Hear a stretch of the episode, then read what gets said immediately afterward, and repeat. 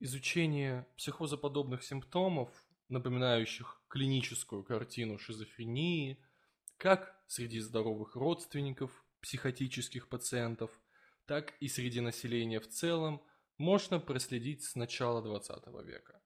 С тех пор эти симптомы были описаны в различных диагностических моделях, каждая из которых предлагала разные названия одного и того же явления. Шизотипия, психотизм, склонность к психозу, вялотекущая шизофрения. Сам термин «шизотипия», введенный Радо, является сокращением фразы «шизофренический фенотип». Интересно то, что сам Радо и его коллега Пол Милл предполагали наличие дискретного класса индивидуумов, так называемых шизотипов, которых есть так называемый шизоген, который приводит к определенному нейрональному дефекту, что является причиной проявления э, шизофренических симптомов, так называемого шизофренического фенотипа. В дальнейшем Пол Милл предположил, что 10% населения Земли являются шизотипами, однако шизофрения развивается только у 10% из них. У остальных 90% наблюдается бессимптомное течение или незначительные психозоподобные феномены. На сегодняшний день существует консенсус в отношении того, что шизотипия представляет собой многогранный конструкт. Однако до сих пор нет согласия по ее основным проявлениям. Исторически сложилось так, что шизотипия рассматривается как набор личностных качеств, распределенных среди популяции, представляющих собой некий эндофенотип на пути к шизофрении. Однако, несмотря на все исторические разногласия касательно шизотипического расстройства, важно понимать, что же все-таки оно из себя представляет в МКБ-11.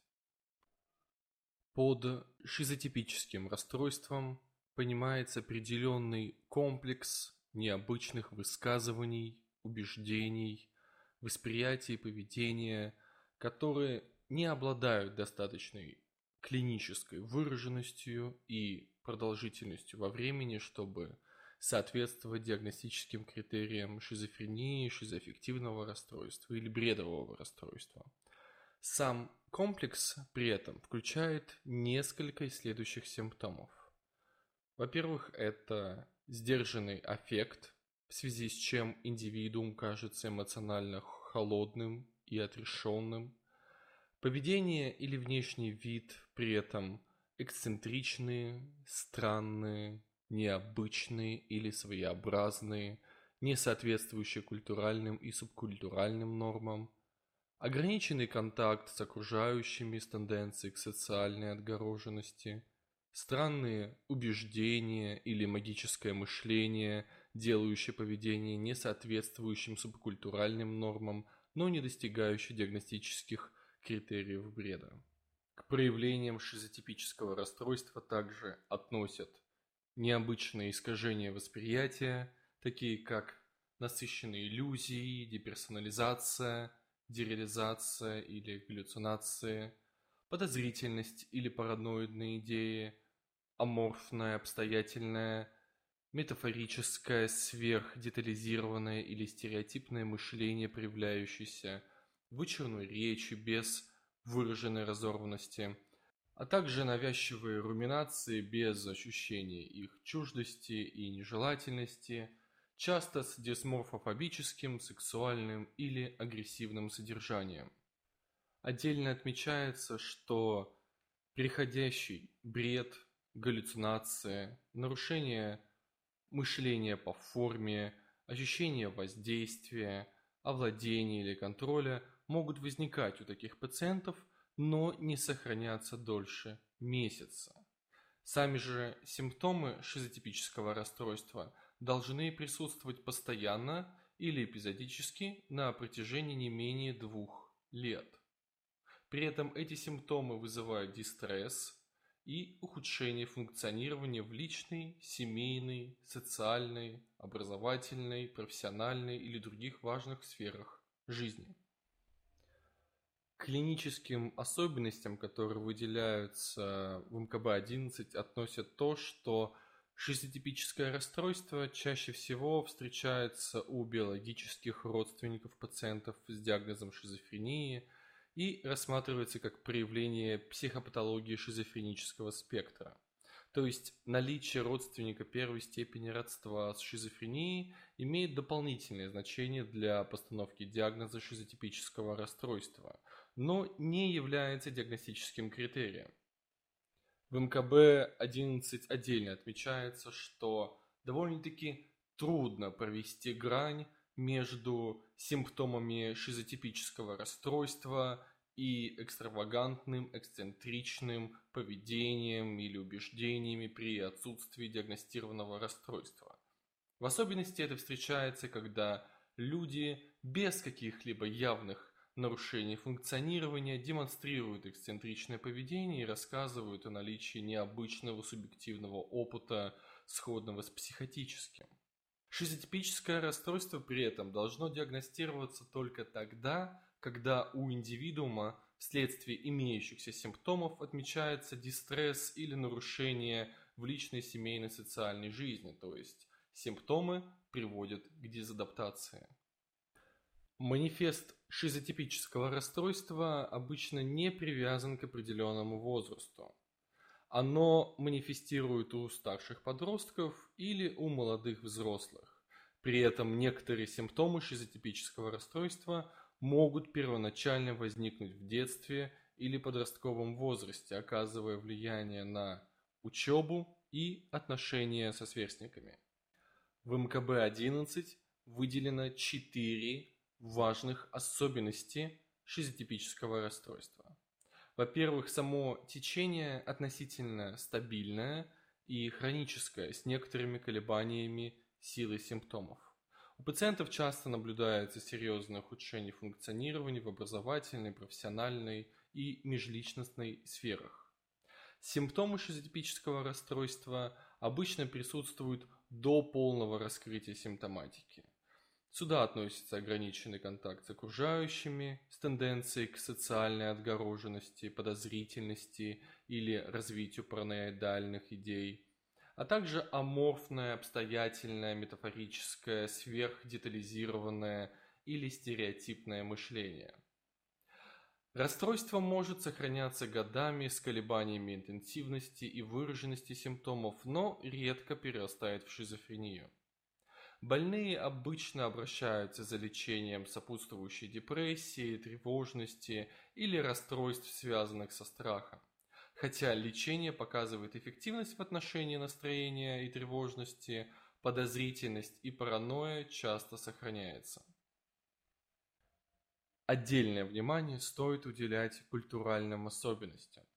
Так, поведение человека, внешний вид, речь, и то, как он объясняет свою болезнь, могут показаться странными и необычными врачам, незнакомым с культурой пациента. Концепции и переживания, распространенные в некоторых культурах, включают колдовство, голосололию, жизнь после смерти, шаманизм, чтение мыслей, шестое чувство, сглаз, одержимость духом и магические верования, касающиеся здоровья и болезни. Это, безусловно, стоит учитывать при диагностике. Кроме того, ослабленная вовлеченность в межличностные отношения может быть также частью некоторых культурных или религиозных практик, например, монашеская изоляция. Такое поведение не должно рассматриваться как патологическое. В рубрике дифференциального диагноза в МКБ-11 уделено внимание границам шизотипического расстройства и шизофрении, расстройств аутистического спектра и расстройств личности. В продромальной и резидуальной фазах шизофрении у пациента могут отмечаться продолжительные периоды с искаженным восприятием, странными убеждениями и нелепыми высказываниями. Для постановки диагноза шизофрении, тем не менее, требуется сохранение психотической симптоматики как минимум в течение одного месяца, в отличие от шизотипического расстройства, при котором любые симптомы похожи на психотические, не отвечая диагностическим критериям шизофрении по степени выраженности и продолжительности.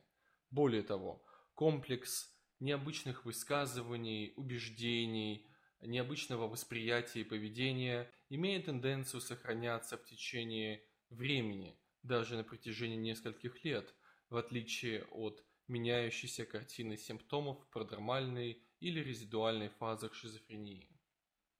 Трудности в общении, наблюдаемые при шизотипическом расстройстве, могут иметь сходные черты с расстройствами аутистического спектра, такими как нарушение социального взаимодействия или социальная отгороженность. Однако к шизотипическому расстройству не относятся ограниченные, повторяющиеся и стереотипные виды поведения, интересов или активности. Расстройство личности определяется как устойчивое нарушение отношения индивидуума к себе, другим и окружающему миру, которые приводят к формированию дезадаптивных способов выражения эмоций и дезадаптивному поведению. Не нужно ставить индивидуумам с шизотипическим расстройством дополнительный диагноз расстройства личности, если нарушение функционирования и межличностных отношений всецело обусловлено симптомами шизотипического расстройства. Тем не менее, если имеются другие личностные черты, которые приводят к значительным проблемам в межличностных отношениях, дополнительный диагноз расстройства личности может быть выставлен. Подытоживая, хочется сказать, что создателям психиатрических классификаций, разработчикам диагностических критериев приходится решать очень трудную задачу, особенно что касается шизотипического расстройства. Единого мнения здесь не будет никогда – до тех пор, пока мы не узнаем истинную биологическую природу данного фенотипа.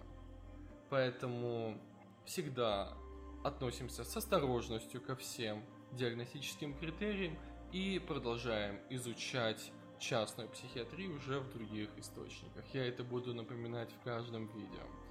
Спасибо, коллеги, за внимание. Всего вам наилучшего.